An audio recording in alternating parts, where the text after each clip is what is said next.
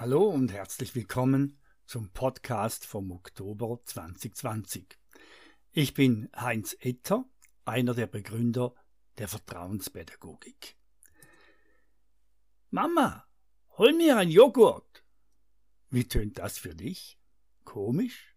Vielleicht auch nicht, vielleicht hast du dich daran gewöhnt, dass deine Kinder dir sagen, was du zu tun hast. Vielleicht wehrst du dich manchmal und sagst dann, Hey, nicht in diesem Ton bitte. Menschliche Gemeinschaften bilden Rangordnungen, genau gleich wie es soziale Tiere tun. Schulklassen tun das, Familien, Vereinsvorstände, kurz alle Gruppen, wo Menschen zusammenwirken. In Demokratien wählen wir Menschen an der Urne jene Leute, denen wir Einfluss auf unser Leben zugestehen, beziehungsweise auf das Leben unserer Mitmenschen. In unserer wichtigsten Gemeinschaft, in der Familie, ist die Rangordnung allerdings oft unklar oder sogar verkehrt, ohne dass das jemandem auffällt. Diesem Umstand habe ich in der siebten Auflage des Buches Erziehen im Vertrauen ein Kapitelchen gewidmet. Hier der erste Abschnitt. Das Join-up-Gitter. Wir alle spüren es sofort. Wenn ein Kind sich vor uns aufbaut und im Befehlston etwas einfordert, dann stimmt etwas nicht, und wir fühlen uns berufen, das Kind in die Schranken zu weisen. Haben Sie sich auch schon darüber Gedanken gemacht, dass es genauso unangebracht ist, dass Sie sich als Mama oder Papa nicht getrauen, Ihrem Kind etwas zu befehlen? Wir Erwachsenen tun uns vielmehr ganz schwer mit Sätzen wie hole Mineralwasser aus dem Keller. Wir sagen lieber, würdest du bitte Mineralwasser aus dem Keller holen? Nachdem das eine höfliche Frage ist, sollten wir eigentlich bereit sein, ein Nein des Kindes zu akzeptieren. Diese Art der Formulierung gehört eigentlich zur Sprechweise jener, die sich unterordnen, weil sie sich bedürftig und abhängig fühlen, wie jemand, der auf der Straße nach dem Weg fragt. Niemand würde ja dort sagen, zeigen Sie mir den Weg zum Bahnhof. Nein, wir würden uns ohne schlechte Gefühle unterordnen und darauf hoffen, dass wir ihm gegenüber fürsorgliche Gefühle auslösen, die ihn dazu bringen, sich für uns einen Moment Zeit zu nehmen. Als Eltern benutzen wir diese Formulierung oft missbräuchlich, denn wir fragen in Wirklichkeit gar nicht, sondern wir wollen nur liebevoller befehlen, als es unsere Eltern und Lehrkräfte damals taten. Den wenigsten wird es bewusst sein, dass elterliche Unterordnung Kinder verwirrt. Vor allem dann, wenn die Eltern frustriert auf ein Nein des Kindes reagieren, Vorwürfe machen oder gar drohen, wenn ein Kind eine höfliche Anfrage als solche wahrnimmt. Gerade kleine Kinder tun sich sehr schwer mit dem Interpretieren von verklausulierten Botschaften. Soweit der Text aus dem Buch. Was aber meine ich nun mit diesen verklausulierten Botschaften? Wir sind uns alle gewöhnt, dass wir einander nicht sagen, zeig mir das oder gib mir jenes, sondern wir sagen, könntest du mir das zeigen, würdest du mir jenes geben. Die Erwachsenensprache, in, mindestens in der Schweiz, ist voll von dieser Art Höflichkeit. Und man könnte sich sagen, ja, die Kinder müssen ja diese Art Höflichkeit lernen, also werde ich es ihnen beibringen, dass man eben nicht einfach befiehlt, sondern dass man Bitte sagt.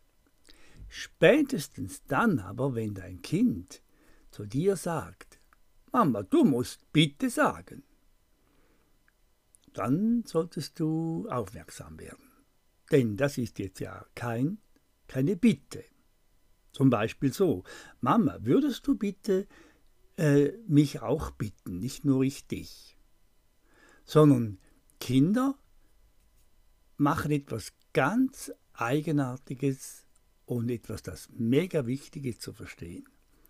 Wenn Erwachsene sich nicht getrauen, Kindern Befehle zu geben, dann dauert es in der Regel gar nicht lange, dann fangen die Kinder an, den Erwachsenen zu befehlen. Das hat einen ganz einfachen Grund. Und diese Entdeckung liegt der ganzen Vertrauenspädagogik eigentlich zugrunde, nämlich die Entdeckung, dass wir hierarchische Wesen sind. Mindestens wenn wir, wenn wir an Kleinkinder denken. Sie brauchen diese Art Hierarchie. Sie müssen wissen, wo ihre, ihr Platz ist in der Rangordnung. Sie sind, haben wie ein natürliches Gefühl dafür, dass in einer Gemeinschaft immer jemand führen muss. Und wenn sie spüren, dass die Erwachsenen nicht führen, sondern eben bitten, beziehungsweise sich nicht getrauen, mal Klartext zu sagen, was sie wollen, wenn sie vielleicht sogar immer ein bisschen Angst davor haben, dass ihr Kind allenfalls Nein sagen könnte, nicht wahr, wenn Kinder das spüren, dass die Erwachsenen irgendwie äh, sich nicht getrauen, äh, als Leiter aufzutreten, Autorität auszustrahlen, dann dreht sich das Blatt plötzlich. Man könnte nun sagen, das ist ja nicht so schlimm, das ist, äh, äh, wir sind ja in einer Demokratie, wo ist denn das das Problem? Es ist ein riesiges Problem. Kinder haben nämlich das Bedürfnis, zu jemandem aufzuschauen. Wenn sie das nicht können, sind sie in einer tiefen Unruhe gefangen. Sie wollen zu jemandem aufschauen. Nur dann fühlen sie sich geschützt und geborgen. Wir haben schon mehrfach darüber gesprochen, wie wichtig das ist, dass diese Geborgenheit der Kinder eben da ist. Nur in dieser Geborgenheit, in diesem geschützten Rahmen können sie reifen, können sie ihr ganzes Potenzial entfalten. Wenn sie als drei, vier, fünfjährige bereits die Erfahrung machen, dass die Eltern nach ihrer Pfeife tanzen, dann kommen sie in einen ganz schlimmen Zustand. Ich möchte das mal, äh, wenn du gestattest, äh, vergleichen mit Hunden. Nicht wahr? Hunde die sind ja auch Rudeltiere, so wie wir Menschen. Und für einen Hund ist es mega wichtig, dass er eben nicht das Gefühl hat, der Chef zu sein. Aber du kennst ja viele Hunde, die selbst dann noch weiter bellen, wenn der Chef sagt, sei jetzt ruhig, hör auf zu bellen, nicht wahr? Und wenn man diese Hunde sprechen lassen könnte, würden sie wahrscheinlich sagen,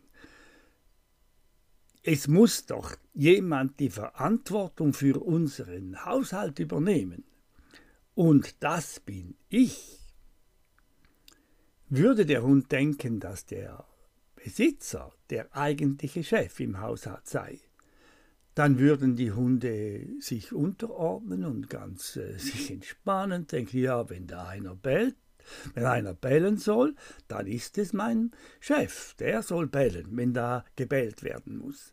Weil aber viele Hunde eben das Gefühl haben, sie selber seien der Chef, deshalb werden sie nicht aufhören zu bellen. Nur dann, wenn, wenn die ganze Sache ganz schwierig ist, so viel Druck auf sie losgeht und sie da einfach eingeschüchtert werden.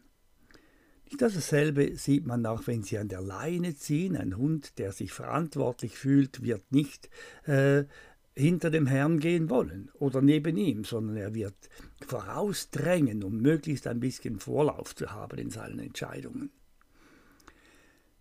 Okay, also im Buch geht es an dieser Stelle dann weiter mit dem Join-Up-Gitter, wo ich eben diese verschiedenen Kommunikationsmuster darstelle.